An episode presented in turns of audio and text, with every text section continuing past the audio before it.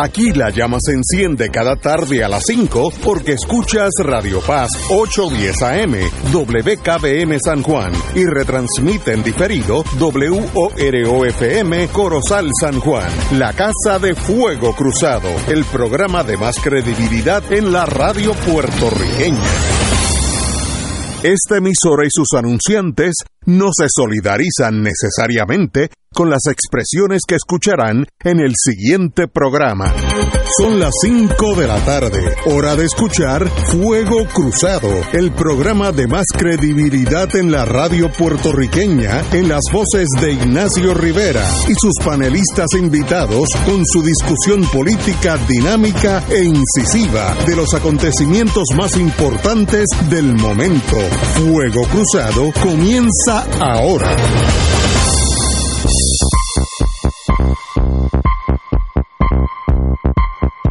Muy buenas tardes amigos y amigos. Antes de empezar en lo candente, que tal vez cuando terminemos necesitamos ir a un cine, vamos a hablar con el doctor Martínez.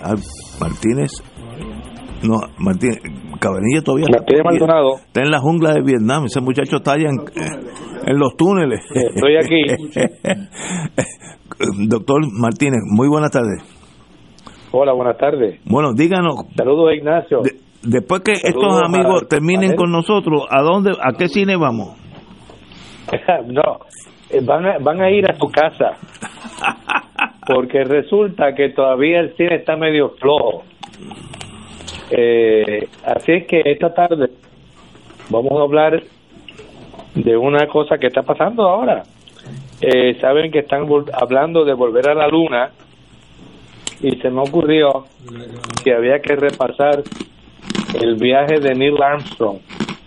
Y hay una película estupenda en Prime Video que se llama First Man, primer hombre, que es sobre Neil Armstrong y su eh, este, compañero que fueron a la luna.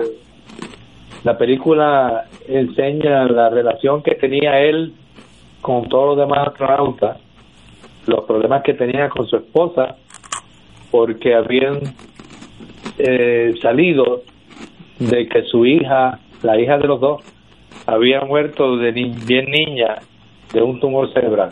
Ay, Dios. Y eso lo tenía él un poco perturbado. Nada, la película tienen que verla porque no quiero darle todos los detalles. Y quiero que se recuerden bien de la famosa frase cuando puso un pie en la luna y dio el primer paso Sí. y dijo, este es un pequeño paso para el hombre, pero un gran salto para la humanidad. Me acuerdo de eso. No se la pierdan. Está en Prime Video. First Man. Bueno, y en Netflix, para seguir con la cuestión que no se acaba de todas las historias de la Segunda Guerra Mundial, hay la primera película que yo sepa de los nazis en Amberes. Y la película se llama Will, está en Netflix, es fácil verla. La película tiene muchas cosas que ustedes han visto, pero la película hay partes de ella que es bru- que son brutales. Y yo creo que vale la pena verla para que uno se acuerde de la eh, brutalidad de los nazis y la violencia que desencadenaron en todos los países que estuvieron. Eh, y que no siempre, a pesar de la valentía de los que trataron, no pudieron cumplir con su obligación de salvarle la vida a los inocentes. Will en Netflix. Pues que tengan buen fin de semana. Doctor, un privilegio estar con usted. Will se llama como Will, deseo. Netflix. Ok. Ok. Muchas gracias, doctor. Gracias. Un privilegio estar con usted. Lo voy a ver en cuanto llegue a casa. Voy a poner, me gustan esas guerras, esas películas de guerra, etc. El problema de Prime ahora, yo no sé si, si es que el Prime mío, cada vez que yo pongo una película hay anuncios. Ah, bueno, el capitalismo. Hay anuncios, pero te interru- la, lo de la idea de... Volve- Volvimos al pasado que las películas eran así, con, con anuncios de pero la televisión. idea de tú tener es, ver- es verla sin anuncios. ¿sabes? Pero eh, Es que ustedes no entienden el sistema capitalista. No, yo lo entiendo, pero es que que uno no tiene que gustarle. Eh, que no nos guste es otra cosa. Bueno, empezamos hoy viernes, qué bueno es viernes porque colinda con el sábado. Ángel Rodríguez León, Saludos. qué bueno tenerte aquí. Gracias. Y los compañeros de siempre, el compañero Yello Ortiz Saludos, saludos a todos. Y Alejandro. y Alejandro. Pues saludo para ti, pero también para el componente más importante del programa, que es la gente que nos escucha. Eso es así. Esos, esos son los más importantes. Bueno, se me hace difícil empezar con estos temas. Pero, Va a empezar sufriendo muy temprano. No, sí, sí, es que no, no, no es fácil. La vida para mí no es fácil. No, pero fíjate, ahora hasta que la- llegue, ahora- hasta ahora- que llegue la victoria. Tienes, ahora tienes la AMA gratis, el tren urbano gratis, así que estás bien, ¿no? Hay que, hay, hay- hay que. Eso es como una, eso es como guaguita. una tajalla para coger votos. ¿verdad? Sí, eso, eso. Ah, no, no, el, el gobernador dijo que eso no es así. Ah, si, si Y lo todavía, por todavía- algo. todavía tú le crees. No, yo creo, yo, yo soy bien, bien sano. El problema con el tren es que puede ser gratis y me pueden dar hasta 5 pesos, pero si no me lleva a ningún sitio de los que yo voy, no, no me sirve de mucho. Tú sabes, que, tú sabes que eso es lo lo- la gran importancia de un sistema de transportación pública, es lo que tú acabas de decir. Que llegue. Yo ¿A me dónde acuerdo? Que le sirva, que le sirva a uno para algo. yo vivía en Reston, Virginia, y trabajaba en Langley, Virginia, y usábamos la guagua. Eh, era una, un excéntrico el que usaba su carro. Ahora, desde las 6 de la mañana hasta las ocho y media por ahí, cada 13 minutos, 1 3 minutos, 13 minutos, la guagua estaba en tu parada. Tú contabas con eso. Que cobraba o no cobraba, eso es irrelevante. El problema es que yo sabía que si yo estaba allí a las siete y media, a Tojender a las 8 menos cuarto, ya estaba en la guagua. Aunque fuera gratis, si yo no confío en eso, yo no voy a llegar tarde a mi trabajo.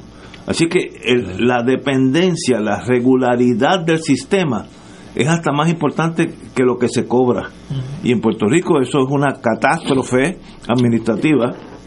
Hay días que donde la guagua que yo conozco por cuestiones personales, cantera, la guagua pues llega uno a las 7 de la mañana y otro a las 10 y media. Porque el horario es religioso. Así. Si llega cuando Dios Cuando quiere. Dios pues entonces, mira, aunque sea gratis, no funciona. La, la amiga de mi familia de muchos años que, que nos ayuda a limpiar la casa, etcétera, que vive en cantera, yo a veces yo tengo que buscarla porque no hay, no hay guagua. Pues aunque fuera gratis, no funciona.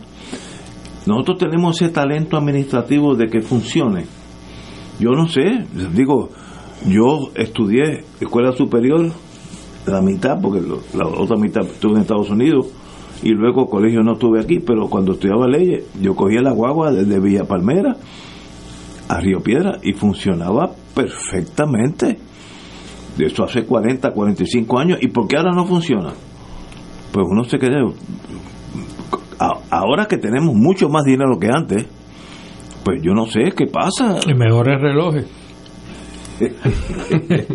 Sí, yo, yo creo que esa es la discusión que habría que tener, más allá de si ¿Por qué no el- funciona? uno, uno debe suponer que, que sí, lo que hacen los políticos en año electoral es con razones políticas. Eso vamos a darlo por, por sentado. Y- y- Pero más allá de eso, ¿qué pasa con la transportación pública? ¿Nos merecemos otro tipo de tran- transportación pública? Sobre todo que es un tema, como dice Ignacio, en el que hemos retrocedido, porque es que yo también estuve toda mi universidad y mis primeros dos años trabajando utilizando transportación pública y yo llegaba y no tenía problema. Y Ángel, ya, ya eso no es posible. y tú te das cuenta ¿Pero qué ha pasado? de que los políticos no bregan con los problemas grandes de la sociedad porque no tienen solución y por lo tanto no los atienden. Eso tiene solución. Ah, Eso- claro, eh, pero eso- le tienen que meter mano. Ah, bueno, Ah, alguien tiene que decir que funciona. pero nadie, tú no ves a nadie, nada, ni, ni los candidatos a la alcaldía de San Juan, que es donde mayormente hay guagua, tampoco hablan de eso. ah. O es que no le importa. Es peor. Ellos tienen sus carros y choferes. Es peor, sí, con, con las bombillitas que prenden y apagan, que eso le fascina a los políticos nuestros. Le, mm, me acuerdo de un agente del FBI, quien es mi amigo y debe, cada dos o tres años tiene una fiesta en Alabama, Fort Deposit, Alabama, al sur de Montgomery. Y me dicen, ustedes los latinos, él estuvo aquí como 20 años, corrido. You Latins like the glitter. Ustedes los latinos les gustan el brillo, las bombillitas, las cosas. Oye, es verdad. Es un análisis correcto. No hay... Hay agencias que uno no sabe ni el nombre y el director sale con bombillas como si fuera el mundo entero. Eso es algo nuestro de ser importante, de que miran que estoy yo. Y ese amigo, Pete en inglés, Peter, decía, You people like the glitter, le gustan el brillo. Y tenía razón. Y eso tú lo vas a resolver con la estadidad. No, no, no, no, no. Eso, eso, eso es algo cultural que está aquí entre nosotros y hay que hacer una revolución. Por ejemplo, ¿por qué la policía, la guardia, la, la, la policía de Puerto Rico, en el mundo mundial, no solamente Estados Unidos, eso le llaman emergency lights. Esa luz es cuando hay una emergencia. En Alemania yo estaba allí, en Italia yo estaba allí, cuando tú ves un, un, vehículo de la policía, policía con Z, con bombillas, tú sabes que hay una emergencia. Aquí es algo de la policía, algo, como dijo esta gente del FBI, muy inteligente. You like the glitter, le gusta el brillo. ¿Por qué la policía, hace unos días yo, yo que sigo siendo medio americano, me eché para el lado. Va, va progresando, medio. Me, me, eché para el lado aquí, saliendo de aquí, porque vi una, una patrulla con las luces y el tipo estaba al lado mío sin hacer nada. No había, no había Le gustan las luces. ¿Por qué? Porque, porque brillan. Bueno, pero era, era una directriz también de la, del Sí, superintendente pero de la está mal policía. hecho. Yo creo que está mal hecho, pero era ¿Por una qué se llaman emergency lights? Porque cuando tú ves un carro con esa bombilla, tú, tú te echas para el lado porque tú sabes que hay una emergencia. Aquí es para pasear. Bueno, y, igual lo, pasa, y lo que molestan cuando uno va guiando. igual pasa con los ca- con las luces que tú tienes en tu carro, las que flashean. Que tú sabes que tienes Sí, un flash. sí, yo- yo nunca se supone que tampoco las prendas. Jamás, a menos que Es tenga cuando un tú problema. estás en distress, ¿no? Cuando hay un problema, se supone que tú. Pero, ¿sabes? Que la ponen para todo, ¿no? Después que ganemos las elecciones, yo voy a estar dos días con las bombillitas prendiendo y apagando. con ese comienzo empieza Fuego Cruzado. Antes, hoy tenemos el, el amigo Ángel Rodríguez León. Muy buenas tardes, compañeros. Saludos, saludos a todos. Alejandro, Pues aquí como todos los viernes, ah, cuando viene. diría, diría el amigo eh, Gardo Prat, firme y combativo. Muy bien. Y Yello. Aquí, para que no me cuenten. y Yello Ortiz Daliot, de, compañero de muchos años allá en Washington, cuando el mundo era plano y nosotros, y nosotros vivimos muchos años juntos. Bueno, vamos a hablar de aquí de la locura local.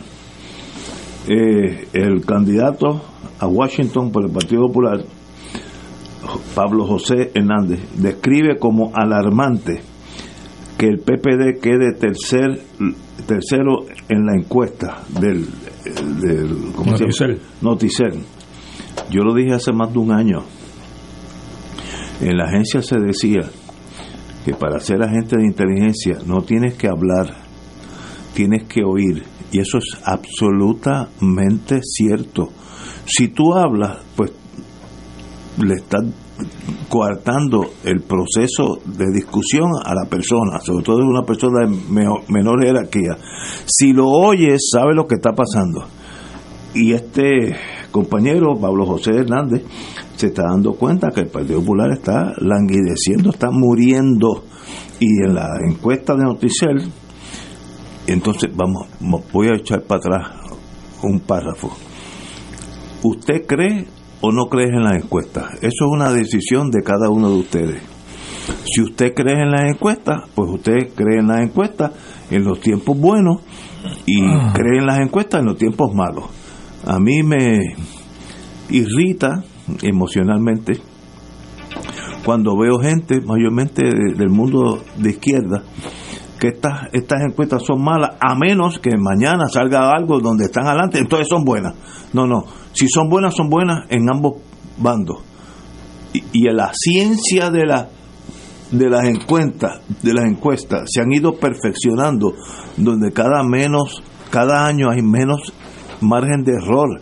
Las encuestas ya es una ciencia, no los charlatanes que hay por ahí que se viven del tumbe. y la- Eso es las, las encuestas de verdad, ¿quién, ¿quién hubiera pensado que esta compañía, la que está hizo esta encuesta de Noticel, predijo que el loquito Mieli eh, eh, en Argentina iba a ganar. Y La misma gente, ¿verdad? y la misma gente. ¿Por qué? Porque no tienen emociones. Usted o cree o no crea. No me diga, bueno, esto es un, un margen de error y hay que analizar porque el PNP va a ganar. Pero mañana cuando salga que la alianza está casi por ganar, ah, eso es bueno. No, no. Si es bueno, es bueno todo el tiempo. Y si es malo, es malo todo el tiempo. Y, y- digo esto porque hay a personas que son analistas, que están en una posición de, de prestigio, como estamos todos nosotros, que hablan por la radio, pero tú le ves la costura. Si mañana sale una encuesta que dice que el PNP está segundo, el primero que le doy credibilidad soy yo. Partiendo de la premisa que son compañías serias, no estoy hablando de los charlatanes que hay por ahí. Eh, ahora, si dice que están bien, están bien. Hasta ahora, como yo predije, el Partido Nuevo Progresista, Talante, por unos márgenes eh, tuberculosos casi, por no decir eh, anímicos, pero está adelante. El Partido Popular pues está muerto y la alianza tiene una gran pos no, no, no déjame corregirme, va a llegar segundo y con un golpe de suerte o con un- algún escándalo en los próximos meses puede dar una gran sorpresa. Esa es la vida. Ah, si me gusta o no a mí, es irrelevante. Yo estoy, yo soy un ser humano irrelevante en la vida. Ahora, hay que analizar las cosas como son, como dice el compañero, ¿cómo se llama? El, el- las cosas como son. Ay, eh, se me olvidó el nombre. El que, profesor, Profesor, ¿cómo se llama? Ángel. Ángel. Ángel Rosa. Que, que excelente. Las cosas como son. Las cosas son como son. No es como uno quiere que, que fueran. Pero este amigo José, Pablo José, se da cuenta de que algo está malo en el Partido Popular con muchísima razón. Porque el el Partido Popular es el gran perdedor en estas elecciones. Yo dije hace más de un año, porque oigo la gente, oiga el bartender, oiga la- el, el cartero, oiga la- el policía, óigalo, no le hable, óigalo. El Partido Popular está muriendo. Y yo creo que es hasta mejor para el país, pero eso tal vez sea mi prejuicio. Compañero, ¿cómo usted lo ve? Pues mira, yo te diría que como tú correctamente indicas, hay encuestadores y hay encuestadores. Y la- el proceso de llevar a cabo una encuesta bien llevada es una ciencia. Y las encuestas no son eh, oráculos de Delfo, donde te van a dar la certidumbre sobre tu futuro antes de nacer, sino que es una guía de la misma manera que un presupuesto eh, desde el punto de vista gerencial, es una guía de cómo tú vas a estar manejando tu empresa, los gastos, los ingresos. Eh, y por eso es que se llama presupuesto. Es decir, se, supone que eso sea así.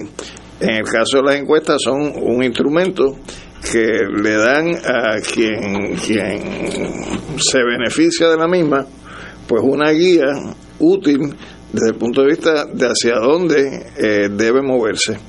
Eh, a mí me parece que esta encuesta refleja, eh, por lo menos la de la que sale más reciente, refleja un sentir de todos nosotros, incluso en este programa, y de uno en la calle, que es que el Partido Popular va de capa a caída y hay unas fuerzas emergentes que están eh, disputando pues ese espacio que en la anterior elección ocupó el Partido Popular como segunda fuerza, aunque precarizada. Como fueron precarizadas también la primera fuerza, porque se, realmente el sesenta y tanto por ciento de la población que vota no votó por la opción de quien gobierna.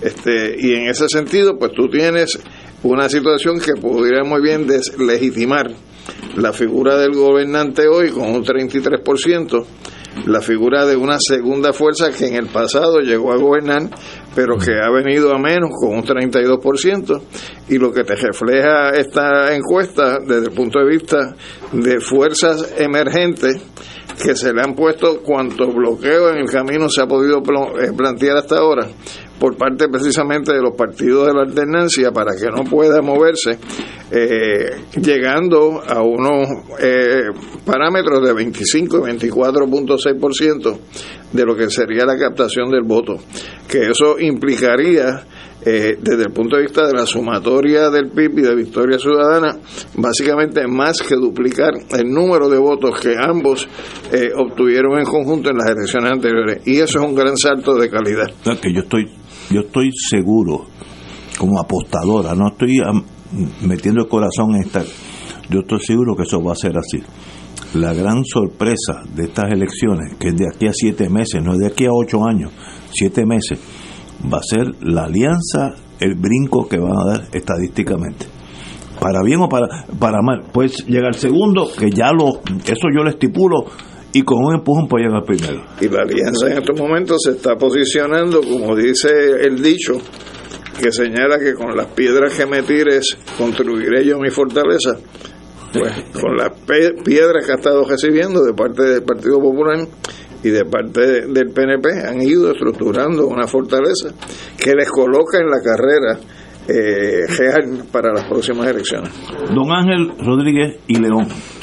Mira, eh, alguien bien joven me decía hace par de días, joven digo 19, 20 años, este, que, que, pensaba que las próximas elecciones iba a haber un cambio bien importante en, en, el aspecto electoral y yo le decía, es que ya lo hubo en el, en el 2020, o sea, yo creo que la política cuando en el futuro se estudie este periodo histórico, pues, pues el 2020 va a ser un, punto de, viraje en la política puertorriqueña.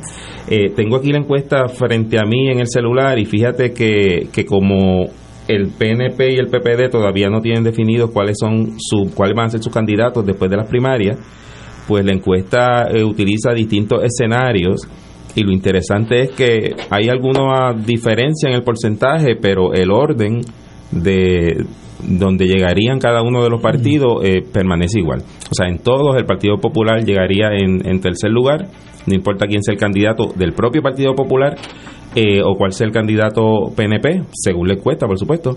Y en todo el, el amigo y compañero Juan Dalmau quedaría segundo, eh, pero por un margen bien estrecho, incluso con Pierluisi de candidato el margen sería de, menos de 3%, así que eso yo creo que puede moverse en, en cualquier dirección en, en los meses que faltan. Este, así que son, son es información bien interesante, por lo menos lo que lo que tenemos ante nosotros en este momento. Y yo creo, y yo sé que en eso eso se ha analizado en este programa previamente, pero yo creo que los problemas del Partido Popular son fundamentalmente políticos, o sea, no yo creo que no debemos de perdernos en si tienen más o menos fuertes sus finanzas o en si los posibles candidatos tienen más o menos carisma, sino cuál es el planteamiento político que le están haciendo al país, donde prácticamente esa pregunta eh, no hay forma de contestarla. Eh, hay un dato que yo creo que se debe destacar también y es que en todos los cuatro escenarios que se plantean en esa encuesta, el sector que no votaría o no sabe por quién votaría, fluctúa más o menos entre 14 y 18%, que es mucha gente. Mucha gente y eso sí puede alterar el resultado final. Y yo no creo que haya tanta gente indecisa. Eh, son tapaditos, como decían en mis... Esa gente sabe hacia dónde se va a inclinar, pero por razones que sean, miedo o timidez, lo que tú quieras. Eh, yo creo que en Puerto Rico en tres o cuatro meses todo el mundo está decidido por quién va a votar. Eso es indeciso, que si tú das un discurso vas a jalar 50 mil votos, eso no va a pasar. Ya, yo sé por dónde yo voy y ellos también, y ustedes dos también. Yo no sé todavía. No me digas eso. Todavía estoy pesando, sopesando lo que los, ofrecimientos. ¿Qué candidato, Ignacio, de tu partido, de tu partido, entre los dos para la gobernación, han ofrecido propuestas concretas para resolver los problemas del país. Ninguno, excepto Jago, eh, que ofreció una propuesta para los envejecientes. Los otros, no, Pierluisi no ha dicho nada para el próximo cuatrenio, ni Jago tampoco. Pero el dinero, así que yo estoy esperando que los candidatos que a mí me gustan así, por el de superficie, por encimita, me digan cuáles son sus propuestas. Eso es lo que me va a decidir a mí por quién votar. Y tú cambiarías, yo te conozco toda una vida desde que ambos teníamos pelo negro, éramos delgados, éramos bien bonitos, estábamos viviendo en Washington. todavía... bueno, con algunas excepciones. Pero desde entonces yo te conozco como alguien del Partido Popular o del Partido Popular, eh, ¿cómo tú le llamas? Eh, soberanista. Soberanista. Bueno, sí, pero mira. ¿Tú cambiarías si Pierluisi te ofrece un futuro de país en blanco y negro, tú cambiarías. Pero, yo dudo que harías eso. yo, lo dudo. No estoy. Y yo también. No estoy hablando. No, estoy hablando. No estoy hablando de estatus. Eh, claro que a, mí me interesa el estatus. Pero yo no podría votar por Pierluisi porque él, su principal propuesta es la estadidad y yo pues no creo que la estadidad es lo mejor para Puerto Rico. Así que hay que sacar a ese partido del poder y darle a uno que quiera la descolonización de verdad, porque a Pierluisi le gusta la descolonización siempre y cuando él tenga los topos cargados y es todo a favor de la estadidad. Pero ¿qué partido ofrece déjame, déjame hablar del Partido Popular.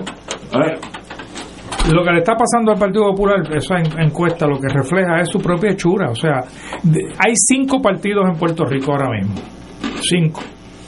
¿Qué, ¿Qué tienen en común todos los partidos excepto el Partido Popular? un ideal. No, ni, no, no porque, porque Movimiento Victoria Ciudadana no, no tiene ningún ideal. El eh, Proyecto Dignidad que tú tuviste aquí, el, señor Vázquez, tampoco tiene un ideal. De estatus estoy hablando. Eh, ellos creen, igual que cree el Partido Estadista, aunque ellos lo creen de una manera muy parcial, eh, parcializada, y, y el Partido Independentista, ¿qué tienen en común esos cuatro partidos? Todos creen y quieren la descolonización de Puerto Rico.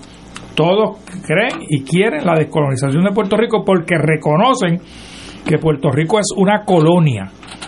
¿Cuál es el único partido que no reconoce que Puerto Rico es una colonia y está en este proceso de negación en este momento? El Partido Popular.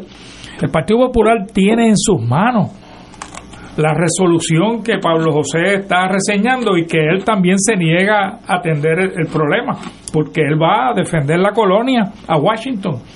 Pero él la tiene. En esa misma encuesta salió estadidad 47%, libre asociación. En el aire ahora. Eh, libre asociación 23%, independencia 11, que ha sido, eso fue un salto cuantitativo. Ahí están los tres, porque se encuestaron a base de los tres de las tres opciones que están en, la, en los proyectos de descolonización del, del Congreso de los Estados Unidos. Y un 18% de que no sabían, que quizás saben, pero tienen miedo de hablar, como tú dices. ¿Qué, ¿Qué puede hacer el Partido Popular? Porque la libre asociación ahora mismo está huérfana de partido huérfana de partidos políticos, porque Victoria Ciudadana endosa el proceso de descolonización, incluyendo la libre asociación, pero no endosan la libre asociación. Lo mismo pasa con Proyecto de Dignidad, tampoco endosan un estatus en particular.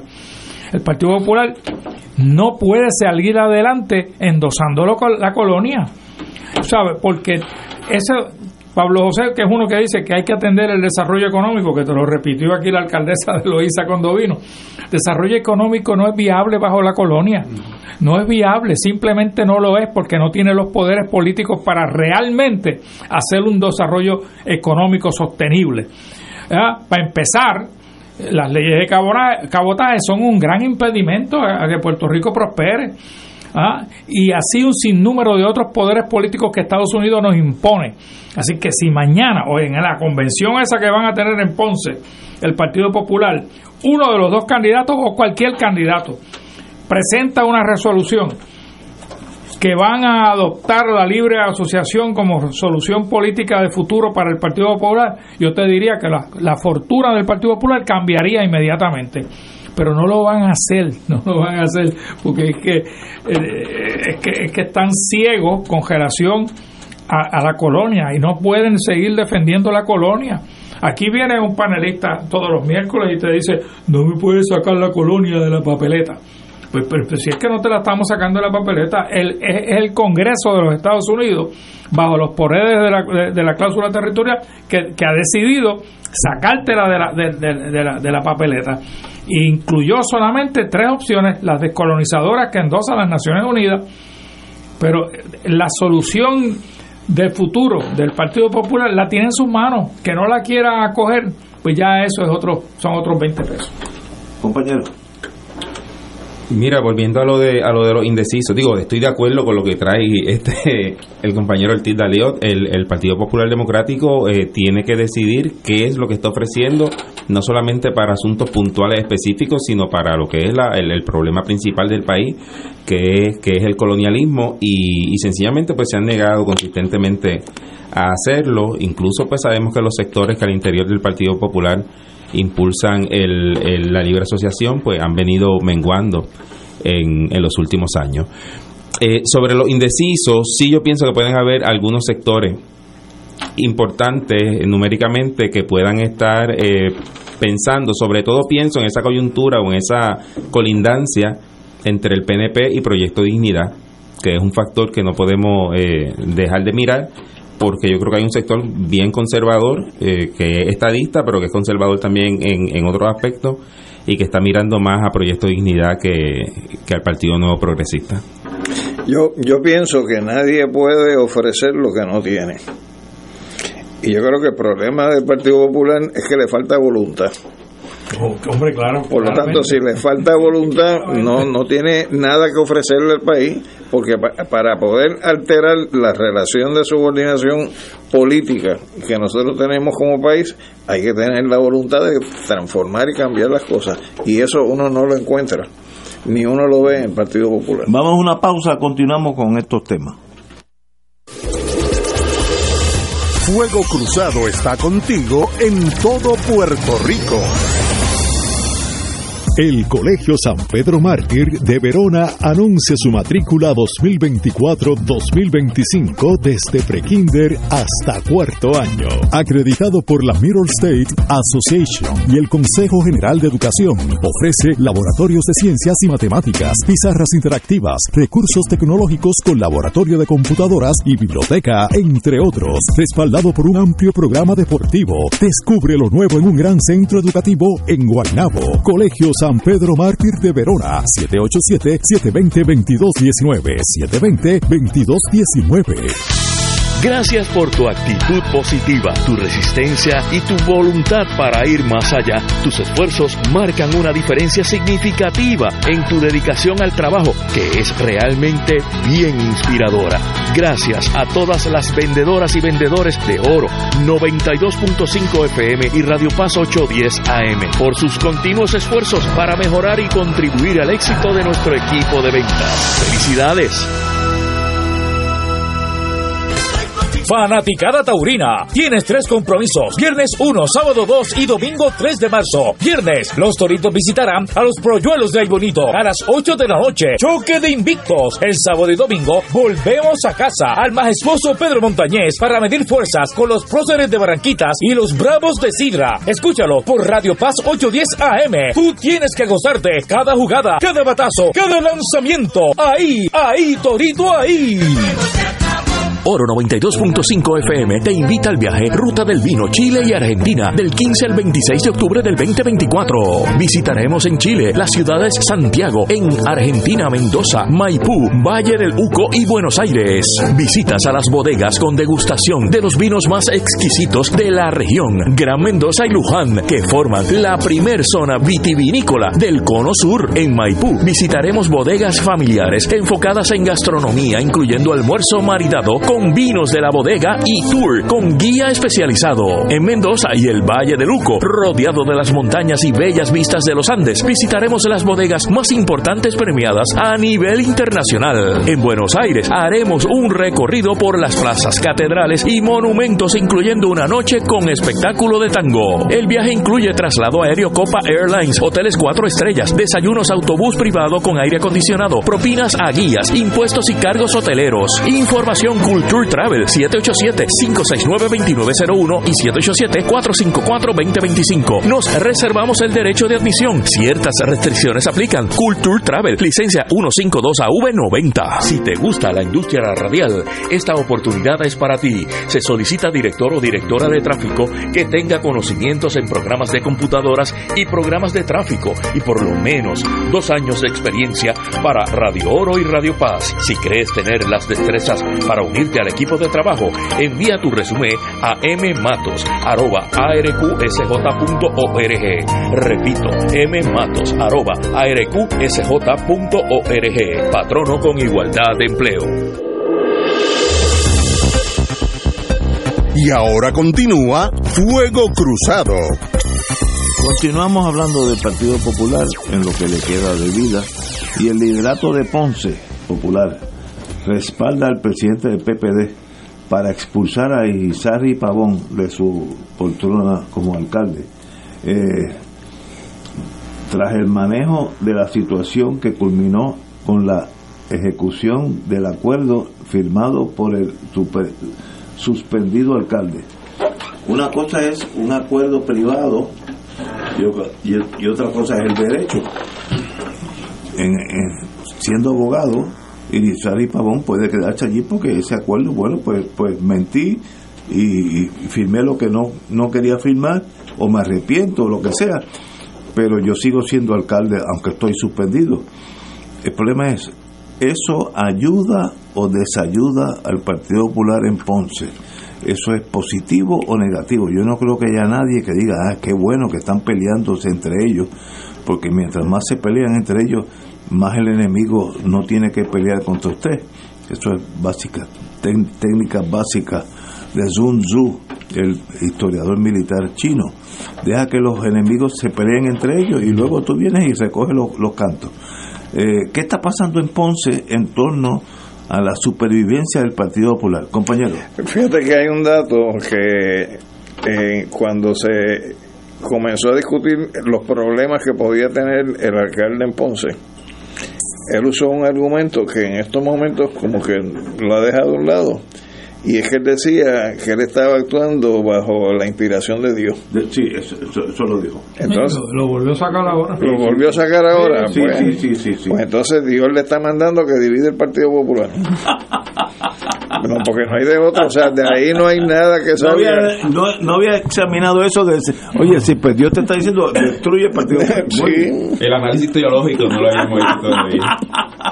Extra- extraordinario no entiendo ese caos y ese, esa falta de liderato miro para atrás unos años esta crisis hubiera existido bajo Hernández Colón esta crisis hubiera existido ba- bajo Carlos Romero Barceló No, para eso eran gente con, con, con liderato en su No, no, partido. Sí, iban allí con, con un lanzallamas y quemaban la, la alcaldía, azules o colorados. Esto es como que se queda en la nada, nadie quiere decidir nada. Es una inercia a tomar decisiones, que eso siempre hace daño. Y, y fíjate que el discurso lo han ido uniformando en términos de los dos senadores, en términos de los tres representantes, en términos de la cantidad de votos que les representa eso al Partido Popular si quiere aspirar a, a poder ganar las elecciones. Por lo tanto, esos mismos datos, esas mismas premisas, tienen que estar en el análisis en la cabeza de este alcalde. Entonces, si está actuando como está actuando, es que le tiene sin cuidado el Partido Popular. Y, y puede haber un factor gozo incluso en lo que está haciendo. Un factor Gozo. Gozo. De gozar, de gozar. Ah, de, ok, ok, que no, no, no, no te entendí. Wow, compañero. El, el tema del liderazgo, por supuesto, es importante, pero yo creo que también está aquí presente lo que veníamos hablando hace un rato de la falta de un proyecto político. O sea, si no hay un proyecto político dentro de un partido, lo que queda es, son los intereses individuales. O sea, si, si estuviéramos hablando de una persona que dice mi partido quiere traer esto para, para Puerto Rico, mi presencia hace daño, pues, pues posiblemente serían otras la- las decisiones. Este, estaba mirando la alcaldesa, la alcaldesa interina de Ponce, está tomando medidas que parece que dice que, que va, le subió el sueldo a, a los empleados públicos. Y dicho que está interesado. Y, está preparando aparentemente su, su maquinaria a través de esa movida y creo que presentó un proyecto para que las facilidades públicas del municipio pudieran ser utilizadas por, por, los empleados de forma gratuita. Así que lo que vemos son mucha gente mirando sus intereses y sus proyectos más individuales. No, no hay proyecto colectivo, hay proyecto de país. Lo cual, eso y la derrota en las urnas es casi eh, compañero. Mira, este doctor a quien yo no, no conozco, eh, Luis Irizarri Pavón, eh, ganó por más de 14 mil votos. No, ganó todo. Sí, lo ganó con una... Con una y, y yo estoy seguro que esos números le, le hacen luces al Partido Popular. Y dicen, wow, este es un señor que, que dio pela, ¿no? Y entonces lo, y están, y están quizás la torpeza en la cual han incurrido últimamente con esa candidatura, pues, posiblemente está causada por eso, precisamente, porque, porque si pierden Ponce, pierden el control posiblemente de ambas cámaras. Porque ahí hay dos senadores populares y creo que los otros los representantes son tres populares también. Así que mira los números que hay ahora mismo en el Senado, en la Cámara, y ahí, se, y ahí le va el control al Partido Popular. Así que quizás la torpeza con la que han manejado este asunto de la alcaldía de, Ponce, porque esto se pudo haber dilucidado en la, en la comisión de certificación de candidatos. Si no lo certifican como candidato, pues no sería un problema ahora mismo, porque no sería candidato. ¿Ah? No, eso no quiere decir que él no corra, pues sí, puede correr, pero no bajo la insignia del Partido Popular. Y el resultado sería posiblemente el mismo, ¿no? Sería la derrota del alcalde en, Ponce y quizás también de los, porque dividiría más al Partido Popular.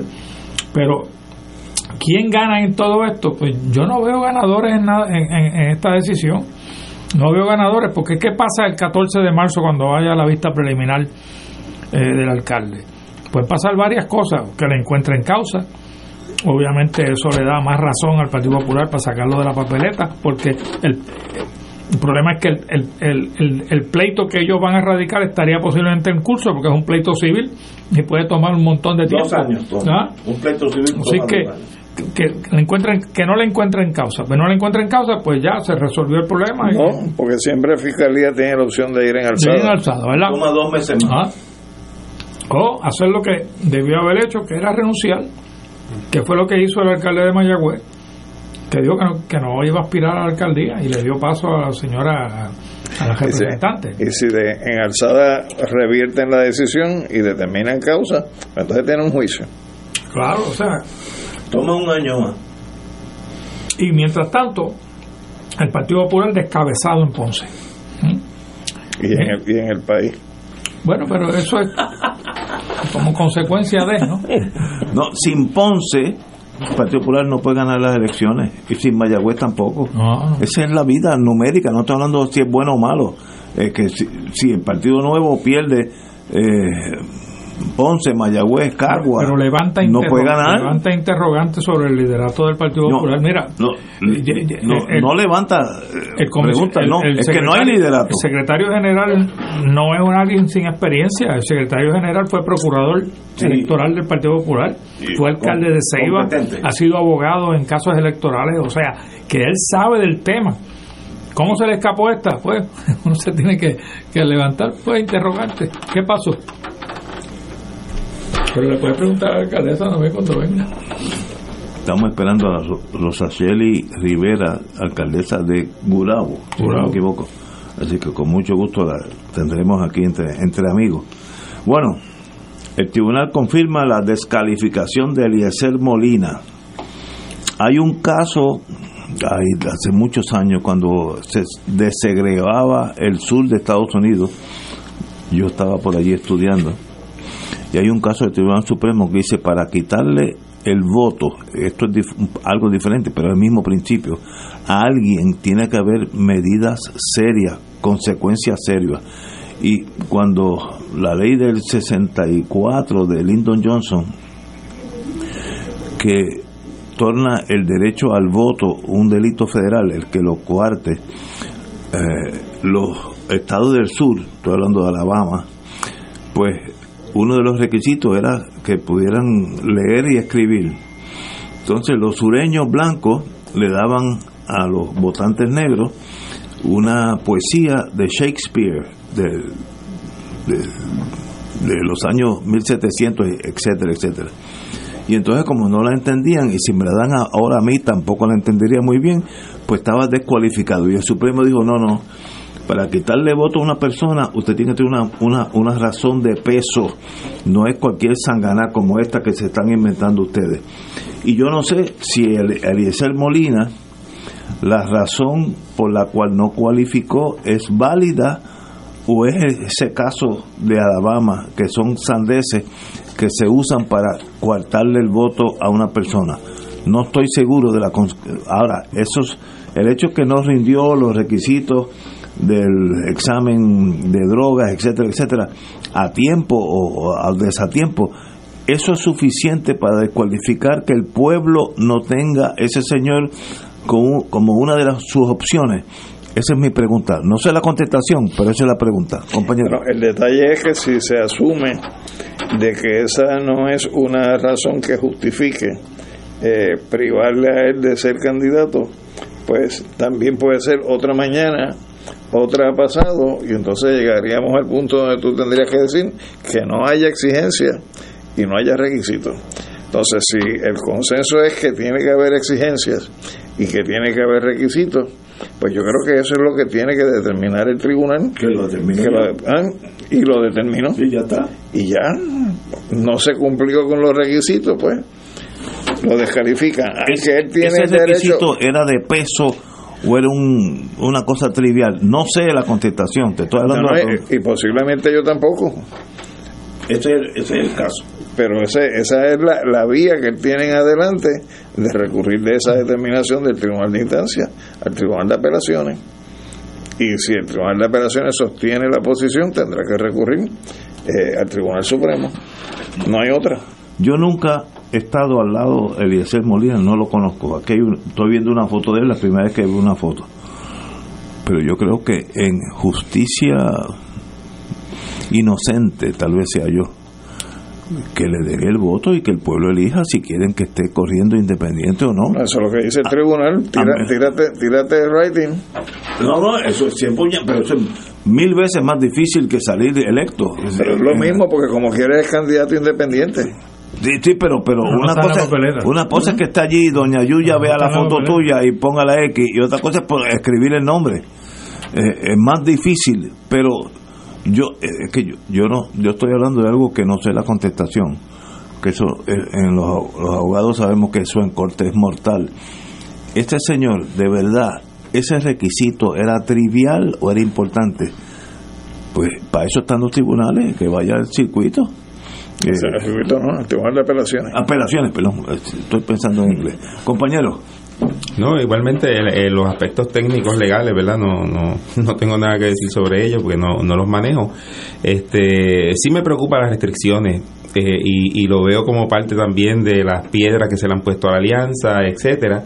Este, creo que sí anunció que va a ir por nominación directa, por, por rating, lo cual es, es difícil por las razones que ustedes han dicho, y recuerdo un caso, no, no recuerdo cuál era el candidato, hace algunos años que que incluso cuestionaban si el nombre estaba bien escrito a la hora de a la hora de escribir sí sí a la hora de contarle los votos así que eh, va a ser va a ser pues, difícil ya veremos lo que pasa ahí.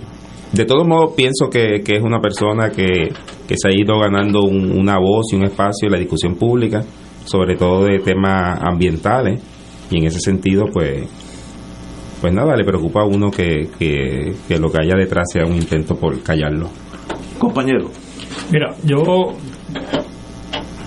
parte de la premisa, primero, para mí tienen que haber requisitos, yo creo que tenemos demasiados requisitos, ¿no? Este, buen punto. en la Constitución lo que te dice es que tienen que saber escribir eh, y ir, creo que a, primaria, ¿no? Es que no hay no, no tienen ni que tener el grado universitario para, saber leer y escribir. Eso es básicamente uno de los requisitos que pone la Constitución. Tiene más, pero no me acuerdo, son dos o tres requisitos. Y, y le han añadido por ley montones de requisitos, eh, particularmente el, lo de los endosos. Lo de los endosos, ¿qué, qué, qué significan los endosos? Los endosos lo único que significa es que hay un reconocimiento de tu persona en, el área donde tú vas a, aspirar eh, una posición. Y, y entonces, ¿cómo se determina el número de, de endosos? Lo determinan ahí lo dice la ley o lo dice el reglamento, pero no, es científicamente, son demasiado... Mira, la preocupación mayor que yo tenía cuando aspiré en el, en el 2000 era que, que, pudiera recoger los endosos, ¿no? O sea, no se trataba de capacidad para llenar a cabo las funciones de senador, era coger los endosos. En el caso mío eran pedacitos de papel que tenía, tenía que comprar cajas y cajas para distribuir, para que, porque mientras más endosos de papel yo tuviera en la calle, más oportunidad yo tenía para lograr el requisito, llenar el requisito de los endosos, que lo llené y sobrepasé. Pero tuve que comprar, y las cajas te no te las regalan, te regalan la primera caja. En aquel entonces, ahora no es por caja. Te regalaban una caja de endosos. Y entonces, si tú querías más, tenías que comprarlas y no eran baratas. Y yo tuve que comprarlas, empezar a, bueno, eh, yo creo que está de más. Y y Eliezer Molina, hasta cierto grado hay una negligencia de parte de la Comisión Estatal de Elecciones, porque como se supone que la Comisión Estatal de Elecciones es la que administra los requisitos. Cuando yo te digo administrar los requisitos es que si Ángel va allí y quiere ser candidato y le dicen pues tú tienes que hacer esto, esto y esto y esto, y ellos van cada vez que tú llenas un requisito, un checkmark, mira, ya llenas, trajiste la certificado de la planilla, trajiste la prueba de dopaje, a él no le hicieron eso, lo indujeron a error. Le dijeron, em, eso, eso lo hacen para entonces darte la oportunidad para que tú empieces a coger los endosos. Si tú no, si tú no tienes los requisitos llenos, no se supone que te, que te permitan coger los endosos. A él se lo permitieron y en menos de dos semanas ya te, los tenía todos, que es la parte más difícil. Así que yo no sé, yo, yo sé lo que tú dices, Alejandro, pero a mí me, me, me, da esa, esa incomodidad que la, que la comisión lo trató de la manera que lo trató y después empezaron a poner pero.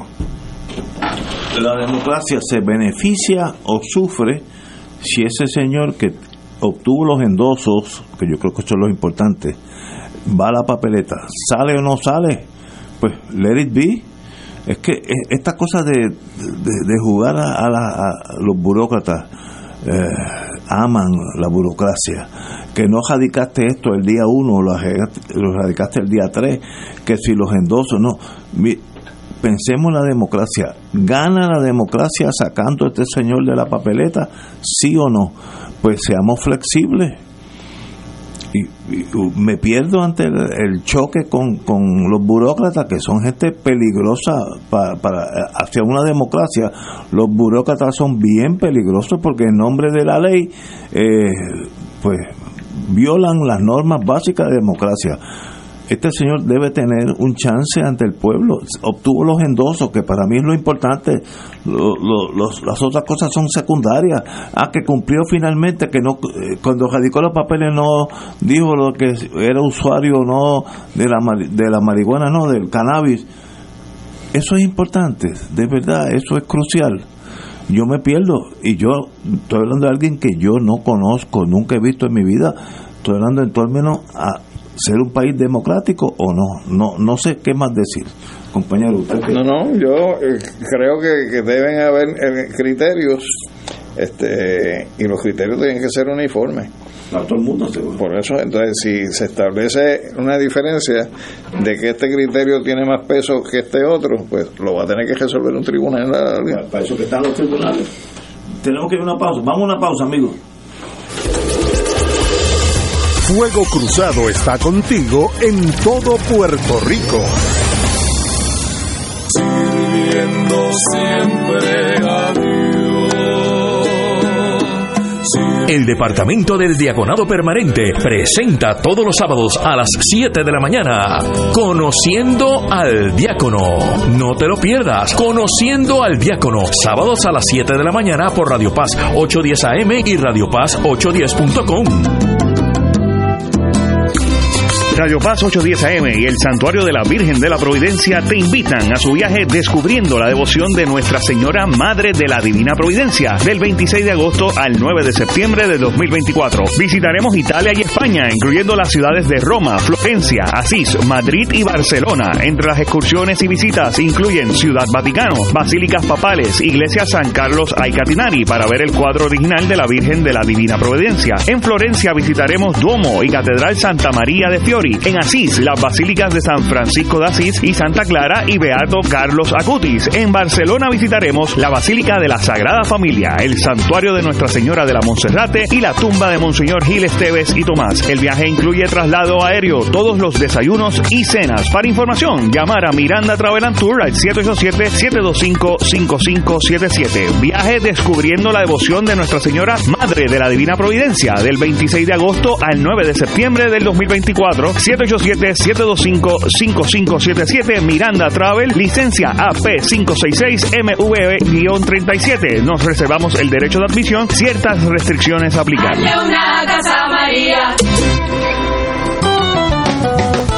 Escucha los sábados a las 5 de la tarde para servirte un programa del Colegio de Profesionales del Trabajo Social de Puerto Rico con los temas de interés a la comunidad. Recuerda, los sábados a las 5 de la tarde para servirte por Radio Paz 810.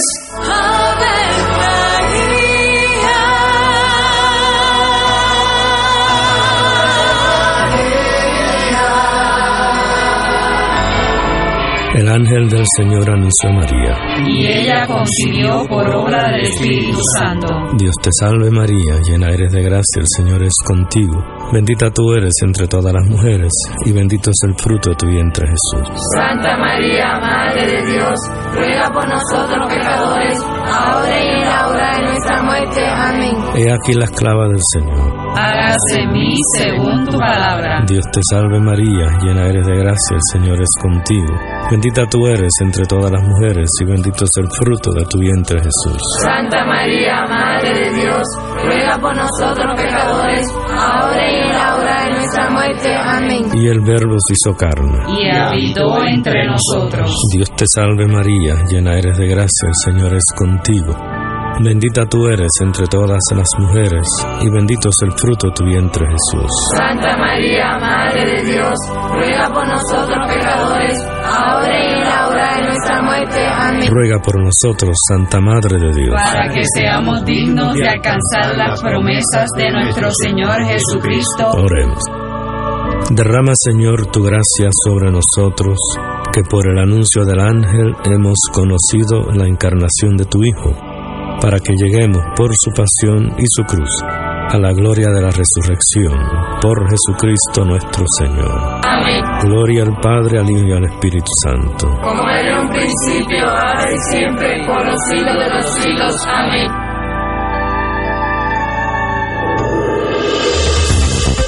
Aquí la llama se enciende cada tarde a las 5 porque escuchas Radio Paz 810 AM, WKBM San Juan y retransmite en diferido WOROFM Corozal San Juan, la Casa de Fuego Cruzado, el programa de más credibilidad en la radio puertorriqueña.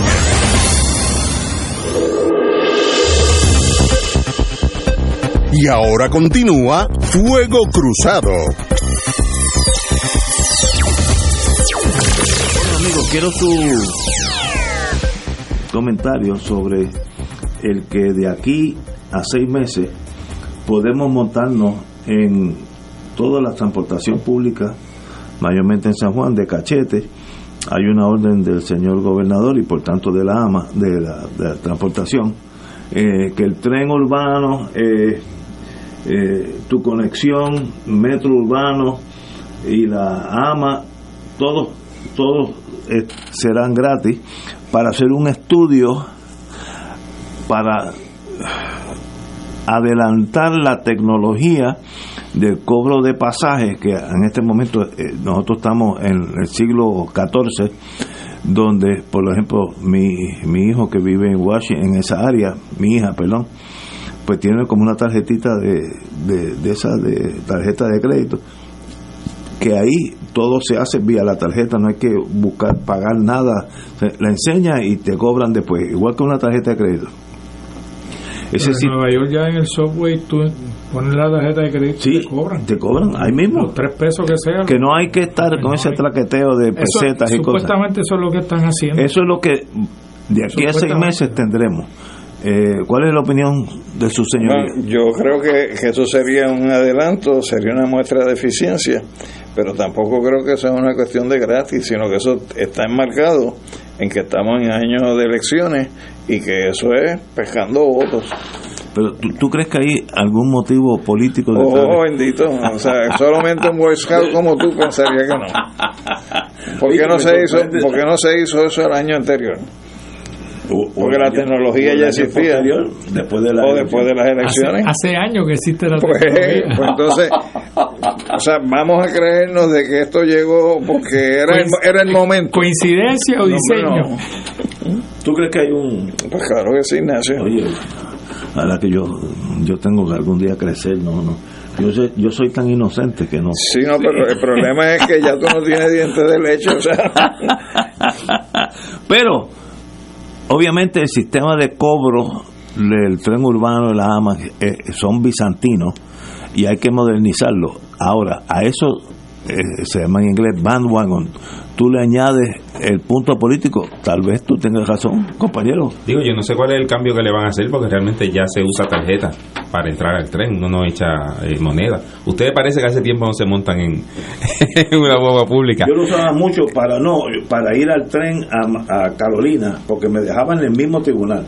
Era excelente ese Carolina, En el mismo tribunal, era excelente. Este no, no, como mencionaba, el, yo me pondría bien contento si a mí me llevara la transportación pública a algún sitio. Ángel. Es verdad que es por tarjeta, pero tú tienes que echarle dinero a la máquina. Para bueno, uno puede, claro, sí, sí, eso sí. Pero lo que yo estoy diciendo es que el de Nueva York ya con la tarjeta tuya de crédito la enseñas en una pantalla oh. y te cobra. Pues creo que es algún tipo de cambio de esos que van a hacer, pero... Eso es lo del tren de ahora. Exacto. Me acaba de enseñar aquí Alejandro una tarjeta, lo que yo estoy hablando, ya, ya tú lo tienes. Es que esa es la que tiene el tren urbano. lo que pasa es que esa no se puede utilizar en las guaguas. Ah, es una general. Esa es la del tren. Ah, ok. Y entonces tú compras y entonces cuando se vacía la carga de dinero, tú puedes con la misma tarjeta recargarla. Muy bien, que yo lo veo tan sencillo. Se van a tardar seis meses, ¿verdad? Da la casualidad, estamos en marzo, van a terminar el arreglo como en septiembre. Quien dice septiembre dice noviembre fácilmente. Lo voy a entender, lo voy a entender. Si hay algún problemita, así que no, no sé si estamos pensando mal, estamos adjudicándole aquí malas intenciones. El gobernador dice que SBAN incluirá mejoras tecnológicas, lo cual debemos, el sistema ese de pagar con un peso y medio y darme una peseta para atrás, etcétera eso ya eh, no existe, no existe. Yo puedo ahora llegar a casa, pedir a Amazon algún producto que viene de, Vietnam y, no me muevo de la silla, no tengo que pagar nada, ¿sabes? Así que ese sistema, ahora, toma seis meses o no sé, eso eh, ahí pueden haber intereses políticos, obviamente. Pues estamos en año político y, y, es entendible, ¿sabes? Tampoco. Este... Pero mira, Ignacio, no atiende el problema mayor, porque pagar no es el problema mayor. El problema mayor es que, como dijo Ángel en, un turno anterior, que el tren vaya a los sitios que la gente va. ¿Ah? Y, segundo, que vaya a tiempo. la dependencia. son, eso esos, dos elementos no los arreglan, no los arreglan. Mira, la propuesta que hay para extender el tren urbano es para ir al centro de convenciones. ¿Para quién? ¿Quién va al centro de convenciones? La gente que va a pariciar o a comer allí a los restaurantes que hay allí. ¿ah? O sea que es una clase muy específica la que va al centro de convenciones. El tren se supone que sea para la gente que va a trabajar que va a los sitios de trabajo. Y los sitios de trabajo sí hay algunos en el centro de convenciones, pero la mayoría que allí, la gente que va a pariciar eh, tiene, son más que los, que los que los puestos de trabajo que hay allí en el eh, centro Imagínate lo que resolvería lo que tú describes como, como un monstruo de metal entre Caguas y San Juan. Miles de automóviles sin, todos embargo, sin embargo, por donde debería haber ido el tren, por ahí ahora, no, no, ahora es Otra una parte privatizada, pero privatizada. Sí. Un carril privatizado de San Juan a Cagua. y pagas más o menos lo mismo que se había proyectado pagar por el por el tren de Caguas a San Juan o de San Juan a Caguas como tú quieras ponerlo.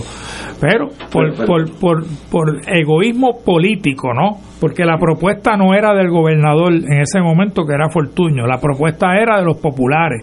Era de Willy era de este servidor y de otros populares que habíamos trabajado en eso ya. Y Merello. y Merello, o sea, nosotros queríamos llevar el tren a Cagua, no no porque íbamos a sacar más votos o menos votos, porque es que es es que es una necesidad, chico. Tú la tú la has vivido ya. Yo la vivo, yo, yo la No, veo. Y, y- y la estación de Río Piedras Pueblo tiene ya el diseño de la salida hacia Carolina. También porque se supone que se extendiera al aeropuerto. Sí. Eh, y, oye, en, en casi todas las ciudades modernas donde puedes hay un aeropuerto, llega el tren. Absolutamente, absolutamente. Menos aquí, aquí no llega casi nada. O sea, y ten- porque la pelea que había entre los taxis y los Uber, yo no sé si los Uber ahora los dejan entrar o no, pero, pero tampoco el servicio de taxi es, es el más eficiente del mundo. O sea, que el que llega allí y no tiene quien lo busque, pues se ponga a rezar. Yo, una de las de las visiones, yo, yo creo que todos los sistemas de transportación público no pueden mirarse bajo el crisma del capitalismo. Eso no es para producir dinero, eso es para producir servicios. Por ejemplo, si yo pongo un tren de Cagua, Gu- desde Gurabo hasta San Juan, que por ahí, por la mañana, ahí hay miles de carros viniendo para acá. ¿Cuánto yo me economo, eh, eh, cuánto yo, el país, se economiza en la gasolina que esos miles de carros van a usar todos los días para venir y, para ir? Y segundo, esos, esos parroquianos nuestros están pagando por ese carro con su bolsillo. Hay millo- decenas de millones de dólares todas las mañanas caminando en cuatro ruedas para llegar al trabajo. Oye, no se diga Así de la que no lo mires como que, ah, perdimos dos millones de dólares el año pasado. No, no. Mira lo que te economizaste en gasolina y en la necesidad de comprar un carro. Nueva York. ¿Sabes que en Nueva York llega un momento que tener un carro es un problema? ¿Dónde lo estaciona? Eh, hay unas leyes bien restrictivas. Yo viví un Y tiempito. si lo estacionan, te, te rajan el bolsillo. Sí. Te rajan el No, bolsillo. y yo no con un- cuchillo, sino yo- por el dinero que te cobran por estacionarte. Yo viví un tiempito en el Bronx. A las 12 de la noche tú tenías que cambiar los carros del lado derecho de la acera al lado izquierdo porque venía la máquina a limpiar. Si no, te lo llevaban el carro. Ah, Te cobraban en aquellos tiempos 50 pesos, que hoy serían 500. Eh, era un problema, y pero todo el mundo llegaba a su trabajo vía los subways. ¿Por qué no se puede hacer eso aquí? Que el carro sea innecesario. El dinero está, o estaba, no sé. Eh, ¿Por qué no, no lo extendemos hasta Cagua? Mira, en la construcción del tren No urbano, entiendo. y creo que lo ha dicho Tato anteriormente aquí, hubo un sobregiro, pero pero millonario, de parte de... Billonario. de- billonario del tren de Puerto Rico. Eh, eh, el GAO, que es el General Accounting Office, sacó un informe, creo que en el 99, si no me equivoco, porque yo lo usé en la campaña del 2000 para meterle el dedo a, a- a Pesquera. Que, que- que decía él que lo había hecho el tren cuando no lo había hecho en realidad. A él le tocó eh, implementar lo que el Congreso había eh, propuesto y dispuesto. Eh, pero, pero ese informe del GAO le decía, le decía al público que leyera ese informe que el sistema del tren urbano en Puerto Rico era uno de los peores administrados en toda la nación norteamericana. Y el de Puerto Rico estaba ahí sacando obviamente eh, la cara por, por los puertorriqueños, porque lo, era, era de los peores administrados. ¿Y quién era el que administraba en ese momento? El candidato a la gobernación en ese momento, Carlos Pesquera. Y, y le molestaba que se lo señalaran en, en la radio. Yo, yo recuerdo de una reunión con Merello, cuando yo estaba de abogado de la, de la AMA, en conversación así periferal, él decía que el diseño original era como de 700 millones, todo. ¿Qué lo hizo caro? Y, y que con las eh, órdenes que le hicieron adicionales, ¿Qué le hizo caro? Pues se trepó casi en más de 1.500, 1.700 millones de pesos. Mira, si tú vas a, bueno, tú vas a Nueva York, hemos ido todos a Nueva York, las paradas del tren allí son una cosa bien sencilla. Eh, la, la, inclusive, con algunas excepciones, inclusive las de París son bien sencillas, algunas excepciones. Las de Madrid también. Eh, eh, tú, tú sales y sales a la calle y no hay, no hay, aquí, ¿sabes? Se pusieron a diseñar, obviamente porque habían quizás intereses económicos envueltos, unas cosas Faraónica, le decían. Sí, unas cosas enormes. Tú no has visto la de la de aquí que está cerca de en la avenida Rupert, cuando llegas allí a la avenida Rupert. ¿Sabes? Dos monstruos. ¿Pero para qué? Si lo que necesitamos es transportación, los, los vagones. Mira, tú tuviste hace poco aquí a Pepe Izquierdo. Pepe me decía, cuando él le llegó a ser secretario de Transportación y Obras Públicas, a él le, le, tomó, le tocó ir a buscar los vagones o sea, para inspeccionarlo, estar seguro que cumplieran con, con todo lo que se había eh, propuesto, propuesto en la, en, la, en la construcción de esos vagones. Él, creo que fue, los vagones los hicieron en California, si no me equivoco.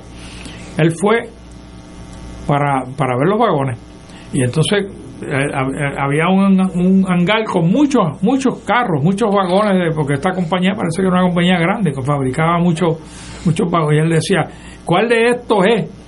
y le dijeron, no, no, no, el de usted está en un hangar especial. y, y, estaba en un hangar solo, era de los más caros. De, los vagones que, que, están que transcurren por el tren, el tren urbano de Puerto Rico son, son de los vagones más caros en su momento. y uno se pregunta, ¿y por qué? Tú sabes. Ajá, ¿Por qué? Es un país pobre. ¿Por qué tiene que, que derrochar tanto dinero cuando se podrían utilizar para otras cosas, eh, Ignacio? De acuerdo para otras cosas como por ejemplo hacer lo que llegue a donde la gente va. A donde, claro, a donde tiene claro. que ir. donde está la gente. Sí. Eh, y el sistema eh, esos furgones vagones perdón son Siemens alemanes de primera clase. Eh, como tú dices la pregunta tuya es válida. Debemos tener Rolls Royce, Mercedes Benz o podemos tener todo Bueno, según el gobernador no se pueden bueno, tener carros estartalados. Esta, no, no, y, Hay y, que tener Mercedes No, no, no, él no dijo Mercedes. Eh, Lambo, eh, Lambo, Lamborghini. No, él no dijo Lambo, él no dijo Lamborghini, Lambo. dijo Lambo, que en su mundo eh, sí, así que imagínate. Me da, me da. Pero no bajan los arbitrios. Porque si bajaran los arbitrios la gente podría tener mejores automóviles. Oye, eh, más gastos que ingresos en los partidos. El PPD, que ahorita hablamos de ello, fue el que más desembolsos tuvo en el inicio del año de elecciones, mientras que el Proyecto de Dignidad no entregó el informe. Bueno, allá ellos. Eh, pero, obviamente, el Partido Nuevo sigue siendo un recaudador de dinero big time. Eh, recauda 22.400, 26.000, 48.000, 59.000, etcétera, etcétera. El Partido Popular, pues, no, no, no está en esa liga. Eh, pero el Partido Independentista, para mi sorpresa, está recaudando muchísimo dinero también. Eso es tan importante, me pregunto, como yo soy, quiero ser historiador del pasado en el mundo militar, Gandhi no tenía esa maquinaria de recaudar dinero, caminaba casi descalzo y, y, y generó una nación que hoy es la de más población del mundo, peleó contra el imperio británico que le zumbaba la manigueta sin pos y sin, sin levantar dinero. ¿Qué pasa aquí? Aquí el dinero es tan importante en las elecciones. Me pregunto, compañero. Lo que pasa es que aquí se trata de imitar todo lo que ocurre en los Estados Unidos. Siguiendo el... Y siguiendo ese modelaje, pues si allí un candidato a la presidencia levanta mil millones de dólares, pues aquí pretenden eh, levantar también 100 millones de dólares a escala. Y es siguiendo los mismos referentes. Y como tú dices, o sea, hay países donde el sistema electoral está con un financiamiento absoluto por parte del Estado. Y entonces ya este con eso tú eliminas eh, el factor de los que se aprovechan de las donaciones para después pasar facturas Pero entonces aquí el sistema jurídico estadounidense nos dice que eso no puede ser así. ¿Por qué? Porque las personas jurídicas tienen la misma condición que las personas naturales y si las personas naturales pueden aportar en las campañas de los partidos, las personas jurídicas también. Y por esa vía, pues hay montones de corporaciones que inyectan eh, dinero para después pasar factura a los gobernantes. Y, y, el problema es que lo que produce que eso sea así es la dichosa cláusula territorial, porque eso tiene que ver con la subordinación política de Puerto Rico a los Estados Unidos y tiene que ver con que las decisiones del Tribunal Supremo de Estados Unidos aplican aquí. Aplican por encima de todo. Pues. Pero, pero, pero, yo creo que uno de los grandes daños que se le ha hecho a la democracia norteamericana es la constitución del PACS, Political Action Committee, que a General Electric, mi viejo alma mater, puede donar 4 billones de dólares a Biden o en contra de Biden, es lo mismo. ¿Cómo es posible? Eh, no hay límite de dinero, cero límite en un Political Action Group que en realidad es un brazo del incumbente, el partido que sea. Y aquí aplica lo mismo. Aquí hay un PAC ya. Yo tuve el privilegio de ser presidente de esa organización. MIDA. De MIDA. Bueno, no es de MIDA, MIDA lo preside. MIDA lo preside. De los compañeros que mayormente están en el mundo de los alimentos, que un PAC y van a ayudar a aquellas personas que protejan ese mundo. ¿Eso es bueno o eso es malo? Yo tengo mis serias dudas, no solamente aquí, sino en Estados Unidos. Tú no puedes competir con la General Motors, General Electric, eh, Anaconda, Copper, etcétera, que le pueden dar 8 billones de dólares a Trump o en contra de Trump.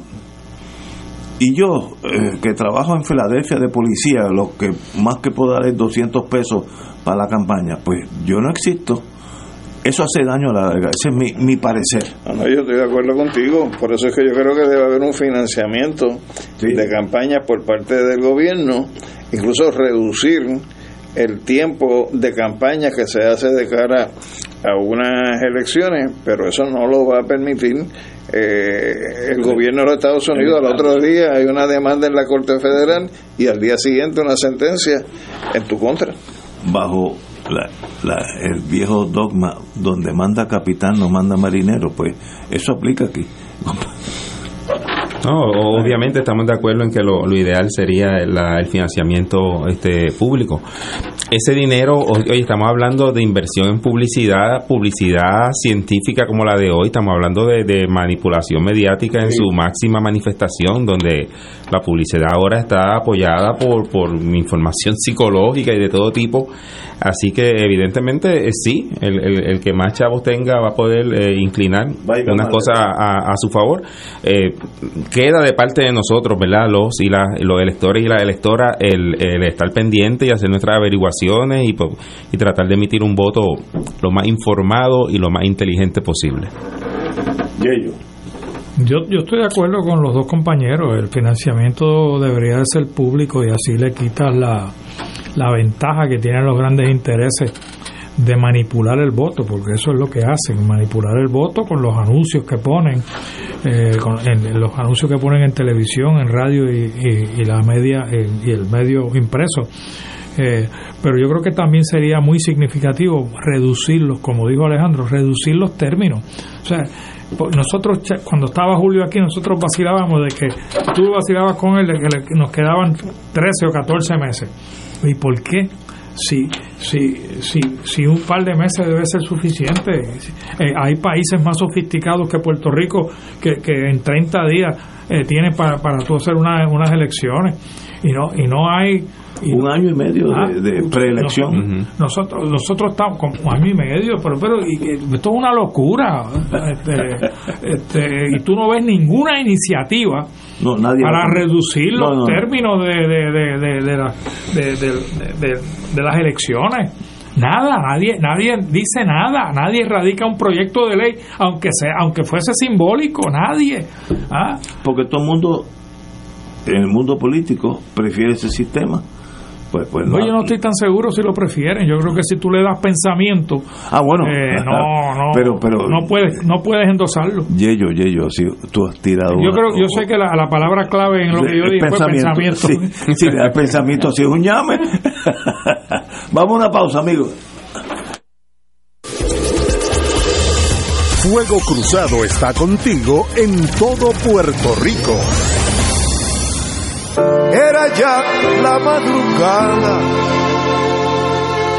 Cuando se escuchó una voz. Descubriendo a Cuba con solo boleros. Regresamos a Cuba a petición del 8 al 16 de abril de 2024 visitando La Habana, Viñales, Cienfuegos, Trinidad, Santa Clara y Varadero. El viaje incluye pasaje aéreo internacional, alojamiento y desayuno, también un acompañante desde Puerto Rico a cargo del grupo, todos los almuerzos y cenas, visitas según descritas en el programa, visado de entrada a Cuba y las propinas. Entre la variedad de actividades y experiencias recorreremos La Habana Vieja, degustaremos platos típicos y el famoso cóctel mojito. Visitaremos el Museo del Ron, llegaremos a las terrazas y viñales, además pasaremos por la hermosa ciudad de Cienfuegos, conocida como la Perla del Sur, y culminaremos en la playa de Varadero. Para mayor información, llama al 787-963-1116. Viajamos con pasaje cultural 787-963-1116, descubriendo a Cuba con solo boleros del 8 al 16 de abril. Nos reservamos el derecho de admisión. Agencia de Viajes, Pasaje Cultural, licencia AB 61 116.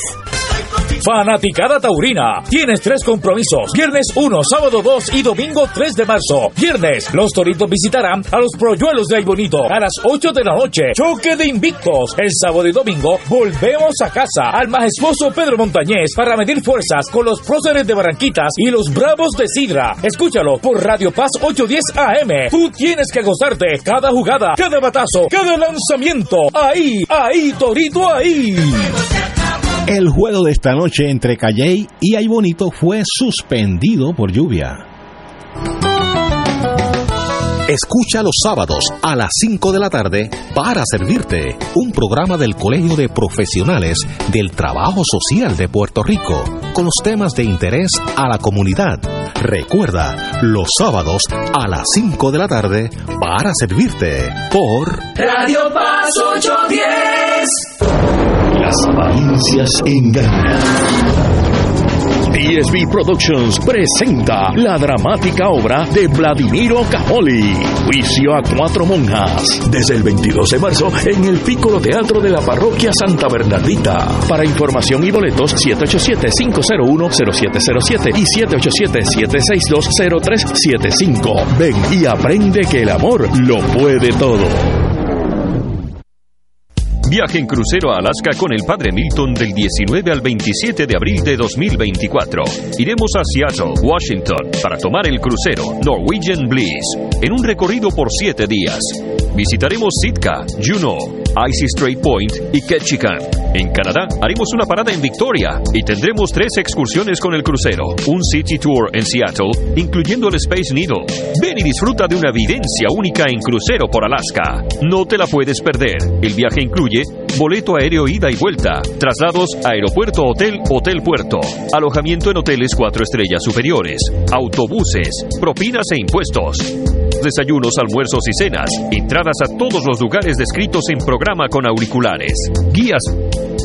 Marca ahora y reserva tu espacio llamando a Puerto Rico Viaja al 787-918-8989. Ciertas restricciones aplican. Nos reservamos el derecho de admisión. Puerto Rico Viaja, licencia AV85. Si te gusta la industria radial, esta oportunidad es para ti. Se solicita director o directora de tráfico que tenga conocimientos en programas de computadoras y programas de tráfico y por lo menos dos años de experiencia para Radio Oro y Radio Paz. Si crees tener las destrezas para unirte al equipo de trabajo, envía tu resumen a mmatos.arqsj.org. Repito, mmatos.arqsj.org. Patrono con igualdad de empleo.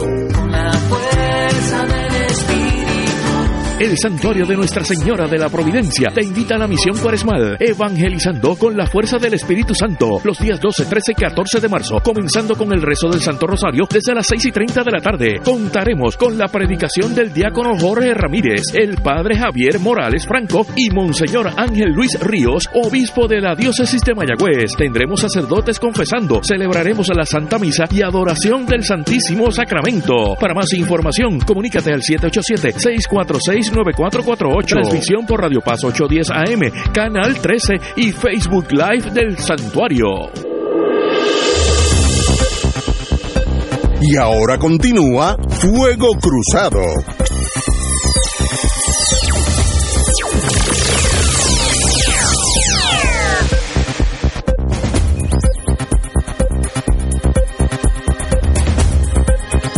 Regresamos, amigos y amigos, a Fuego Cruzado. Bueno, atentos al impuesto sobre el inventario. De eso llevamos como 25 años discutiendo. 25 años discutiendo. Hay que ir a huracán, hablamos de eso. El director ejecutivo del CRIM entiende que no se debe identificar fuentes alternas para sustituir el recaudo que se intenta modificar.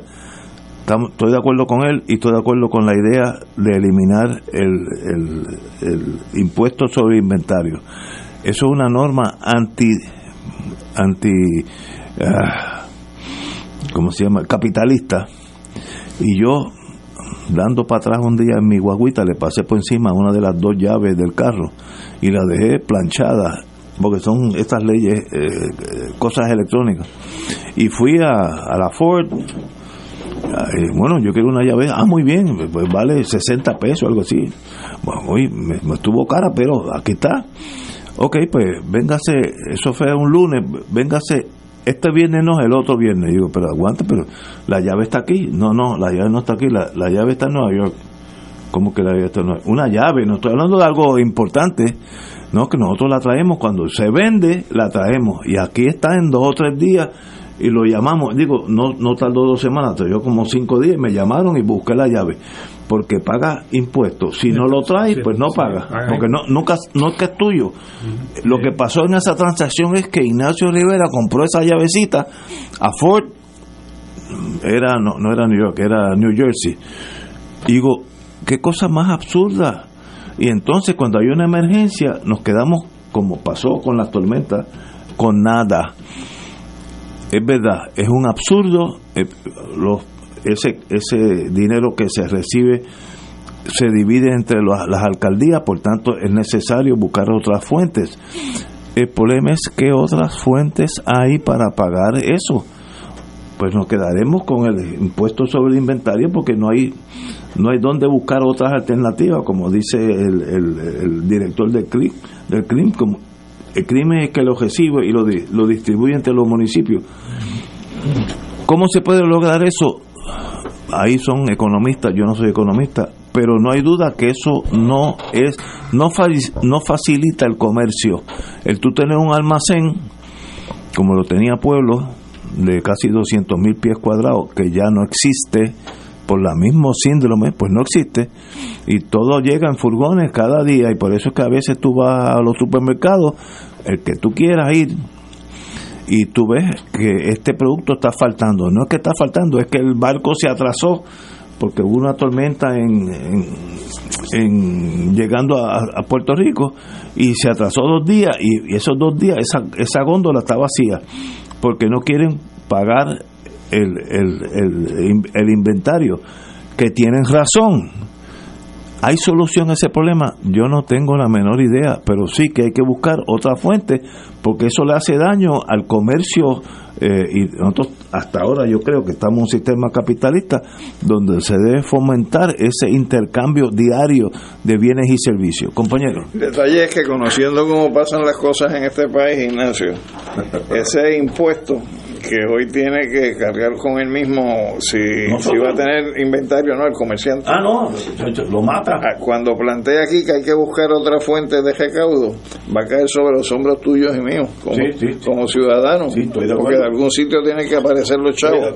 Y entonces esa es una consecuencia pero también te tengo que decir que ese ese concepto de tú no tener almacenes eh, con piezas o lo que sea, es un sistema de trabajo que se inventó la Toyota, que le llaman el toyotismo. Just in time. Que es que para evitar los costos que representan los inventarios de piezas, ellos te producen la pieza que tú compras o tú solicitas. Y por lo tanto, como hay una, una forma de mover eh, y transitar eh, las piezas desde unos lugares a otros, te eliminan la parte de, de, de, donde van los inventarios, tú haces la orden y te la ponen en una semana, en dos semanas acá. Y eso es parte de cómo se organiza o cómo se estructura desde el punto de vista de ese sistema de producción eh, la manera de obtener mayores ganancias y mayores beneficios por parte de los fabricantes. Por ejemplo, yo que ustedes tal vez han oído que me gusta el coñac, pues hay coñac, los coñac son como los carros, desde bicicleta hasta Lamborghini, o sea, eso es lo mismo en tu coñac. Y yo tengo un amigo que de mis años en vida, que es presidente de esa gran corporación, y los coñac caros no existen en Puerto Rico yo los compro y me lo y a la semana está aquí. Eso es bueno, eso, es malo, pues mire, ese el mundo sigue caminando con o sin uno. Pero antes ese coñac estaba aquí en Puerto Tierra, donde fuera en aquellos tiempos. Ahora no, tú quieres para una fiesta que se va a casar tu hija y tú quieres tantas cajas de champán, ¿qué marca? Ah, ese, ese fina, pero ok, está aquí para antes de la boda y están, pero no hay, no hay, eso es bueno o es malo yo admito, yo no tengo la capacidad como economista para determinar si es bueno o malo, pero es lo que está pasando. Entonces no hay inventario en Puerto Rico hasta que llega María, se tranca el domino y entonces hay un caos en, el país, un caos, eh, porque tampoco hay comida. Eh, antes, como digo, el almacén de pueblo tenía casi 200 mil pies cuadrados, ahora es cero. Mm. Pues si no llega el barco, pues no hay comida. Eso es bueno para un país, para el país que sea, Florida, lo que tú quieras. No sé, no no sé cómo mirarlo. Y, menos para una isla. Y, uno que está aislado, literalmente aislado. Compañero. Estamos, hablando de una medida hasta peligrosa, por lo que acaban de acaban de decir. Lo que a mí me llama la atención es los años que llevamos discutiendo ese asunto. Lleva 20 no, no, estamos, hablando de algo. Ah, mira, qué problema me encontré. no encuentran las fuentes de recaudo. Y, y, no, y no se encuentra la solución. Y, y como eso, tantos otros temas que en Puerto Rico, pues los seguimos digo, lo seguimos en mucha gente, como dice Alejandro, lo siguen los políticos discutiendo y discutiendo y, no se llega a una solución cuando no parecen que sean temas tan, tan complicados. No debieran ser, pero como ya ese dinero se está gastando en los municipios, para cambiarlo hay que buscar otras fuentes. Y ahí donde no hay fuentes, Puerto Rico está quebrado. Oye, que es imposible. Hace unos días yo estaba discutiendo con un amigo qué difícil se nos ha hecho comprender que nuestro país quebró, en términos aún de nosotros cuatro, el comprender que el, sistema económico colapsó en Puerto Rico es algo que es tan tan alien, se dice en inglés, tan extraño para nosotros que se nos hace difícil comprender. Nosotros estamos bien mal económicamente con toda la ayuda que recibimos. Imagínate si no, de, si no entran 50, 50 billones eh, después de María, ¿dónde estaríamos? Pues estaríamos en un país de octavo nivel. Y son problemas que nadie se atreve eh, a agarrarlo y decir, bueno, vamos a discutir cómo salimos de este problema. Pero mira, Ignacio, hay, hay, hay algunos, algunos, yo no sé todo porque yo no soy experto en esta área, pero algunos inventarios evitan tener que pagar eh, ese, esa, esa contribución porque lo estacionan el inventario en una zona libre de impuestos. Zona libre. Tú estacionas allí el, inventario y tú lo sacas cuando lo necesitas. Y pagas entonces el arbitrio cuando cuando lo necesitas pagar. pagas una vez nada más, porque el problema del... del, si, se queda, si se queda un año más, pagas doble. Pero, eh. pero eso, eso de zona libre son bien pequeñitos. Yo estuve en pueblo, eso, cabe casi en esta estación de. Bueno, pero Tú necesitas una cosa de, Mira, eh, hay, hay, hay farmacéuticas, Ignacio, que ellas mismas son parte de su, su, de su estructura es una zona libre de impuestos. Ellos mismos, o sea, como la que está en Carolina, ¿cómo se llama la que está en Carolina? Lili. Lili. Lili. Lili tiene allí un canto que es zona libre. Y, allí se queda allí. Igual que los, estos, estos dealers que compró Paulson, eh, los carritos que no, los Lambo y los, y los Ferrari, eh, hay un estacionamiento allí detrás de ellos que aquello es zona libre Tú puedes ir a ver los carros, pero no los puedes sacar de allí, ¿ah? no, porque son zona libre, solamente los puedes sacar cuando los has vendido. Así que hay, hay diferentes maneras de, de, atender esta, esta situación. ¿no? Claro, lo ideal sería que lo eliminara de la misma manera Pero que... Para eliminarlo tiene que buscar dinero en otro lado. Entonces uno se pregunta, ¿por qué la, Junta de Control Fiscal dice que, hay que eliminarlo? Entonces, pues si ellos son los, ellos lo son, lo sabe todo, pues ellos lo saben todo, ¿por qué no han buscado ellos un recaudo? Eh, una alternativa, una manera de recaudar es darle parte de los salarios que, que, tienen esos señores. Mira, mira, mira la noticia de hoy en el periódico, por ejemplo la que yo vi. Robert Mojica, que es el director ejecutivo de la Junta de Control Fiscal, se gana 625 mil dólares al año. Pues tiene part-time también en Nueva York, ganándose ciento y pico de mil y doscientos mil y pico de dólares. O sea que no le está dedicando todo su tiempo a la Junta de Control Fiscal. Pero ¿y qué es eso? Ah, eso es un, debería de ser un escándalo. Y el, detalle es que quien le paga a la Junta de Control Fiscal somos nosotros. Nosotros. Sí, eso es Pero un legislador debería radicar un proyecto toda, todo dinero que gana el señor Mojica en Nueva York o donde que donde dé donde de consultoría se le deduce de los 625 para que tú veas cómo deja lo demás. Pero pero como aquí nadie nadie le molesta como que haga esas cosas no le está dedicando todo el tiempo que, que necesita Puerto Rico porque tiene part-times y está asesorando a, compañías privadas en, en el estado de Nueva York. Hombre no chico de verdad que uno está deprimido. No, no, no. Si yo fuera inteligente, yo no venía los viernes a este programa porque está algo destruido. no, pero de verdad analizamos el problema, yo creo que bastante bien. Pero buscar las soluciones requiere un tipo de liderato que en Puerto Rico en este momento no existe en ninguno de los cinco partidos ese liderato, decir, bueno, el sendero es por aquí, vamos vamos para el Yunque por esta ruta. Eso no existe. Y sin ese liderato estamos flotando, hablando entre nosotros, eh, el PNP tirándole al Partido Popular, el Partido Popular a, la otra, y nos quedamos en lo mismo.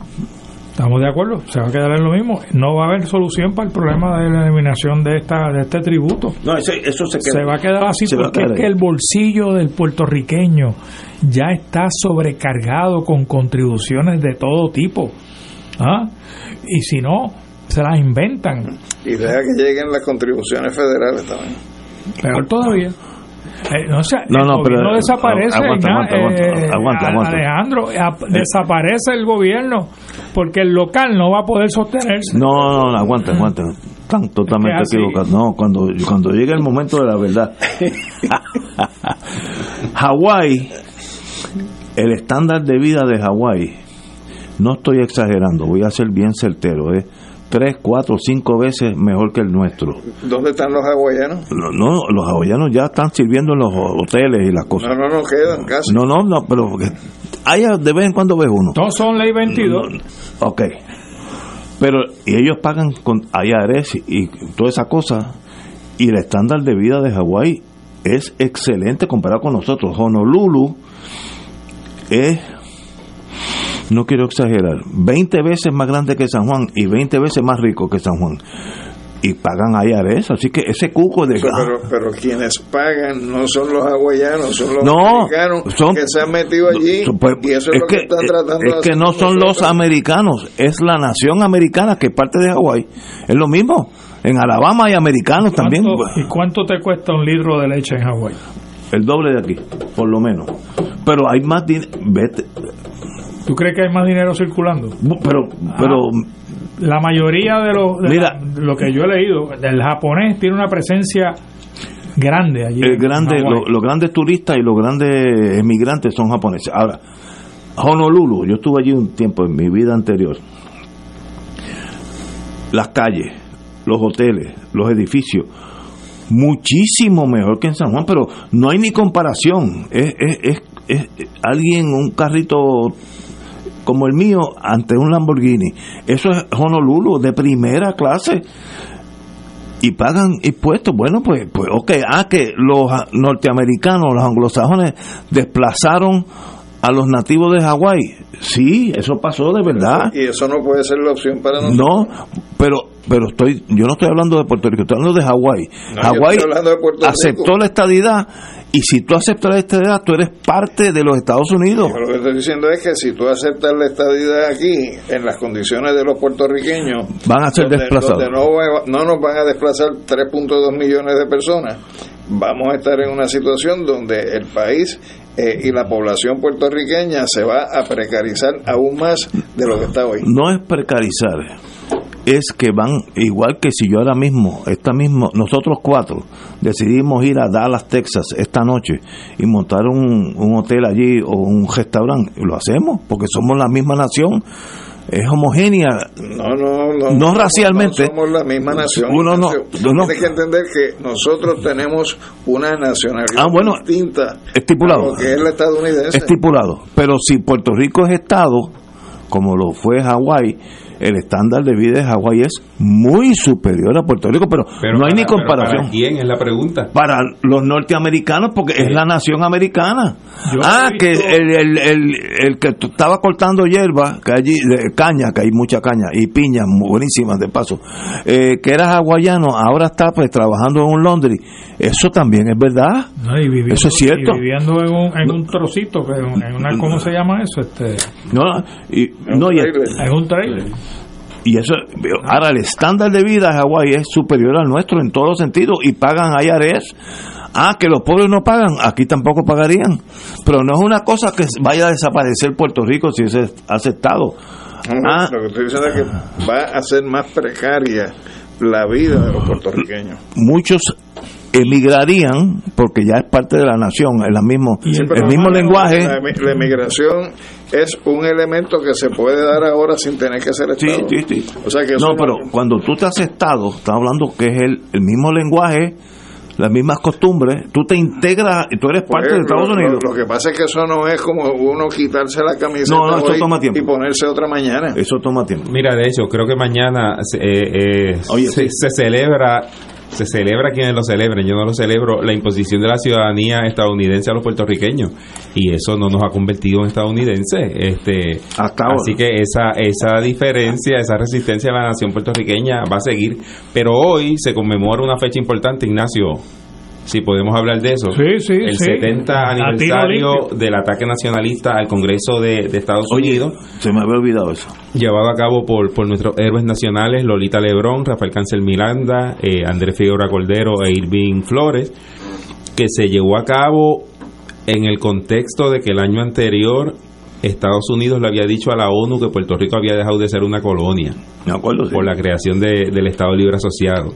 Y la respuesta que dio el nacionalismo y que dieron esta- estas valientes personas, que entendemos que es uno de los actos pues más heroicos de- del independentismo puertorriqueño, fue llegar allí a- al Congreso y dejar claramente demostrado que seguimos en lucha y que no es una lucha entre puertorriqueños además, que es una lucha eh, contra el imperio, ¿verdad? Que nos invadió en 1898 este, en este mismo momento se deben de estar llevando a cabo algunas actividades conmemorativas. Creo que el- la Casa Albizu tiene una actividad en Caguas a las 7 de la noche y el Partido Nacionalista tuvo ahora en San Juan. Y nosotros hace un par de días también tuvimos, nosotros el MIN, tuvimos una actividad eh, en nuestra sede donde estuvimos reflexionando sobre el significado histórico de ese evento y uno de los panelistas fue precisamente el, el compañero Alejandro Y eh, Manolo. y Manolo Rivera, exacto. Así que me parece que, Los que es dos un miembros de evento... este panel. Sí. Manolo también. Así que yo creo que es un evento, es un evento que nos pertenece a todos los puertorriqueños y que debe ser este estudiado, conmemorado y, y- y valorado, ¿verdad? En todo lo que significa. Yo tuve el privilegio de conocer a Rafael Cancel Miranda. Primero vino aquí dos veces al programa. Una persona sin odio, ecuánime, tranquilo de espíritu, que es lo que más te impresiona. después de estar 26, 20 y pico de años, 26 creo que eran, presos en máxima seguridad, que eso es una, una tortura básicamente, salir con amor y con, con ese cariño a todos nosotros los puertorriqueños, incluyéndome a mí, me impresionó, un hombre eh, excepcional. Mm. Tanto así que nos invitó luego a nosotros a ir a su casa cuando vivía por Cabo Rojo, por ahí abajo. Este, estuvimos un domingo allí eh, en su casa haciendo chistes, él conmigo y yo con él, etcétera. Y qué bonito era ese ser humano por dentro.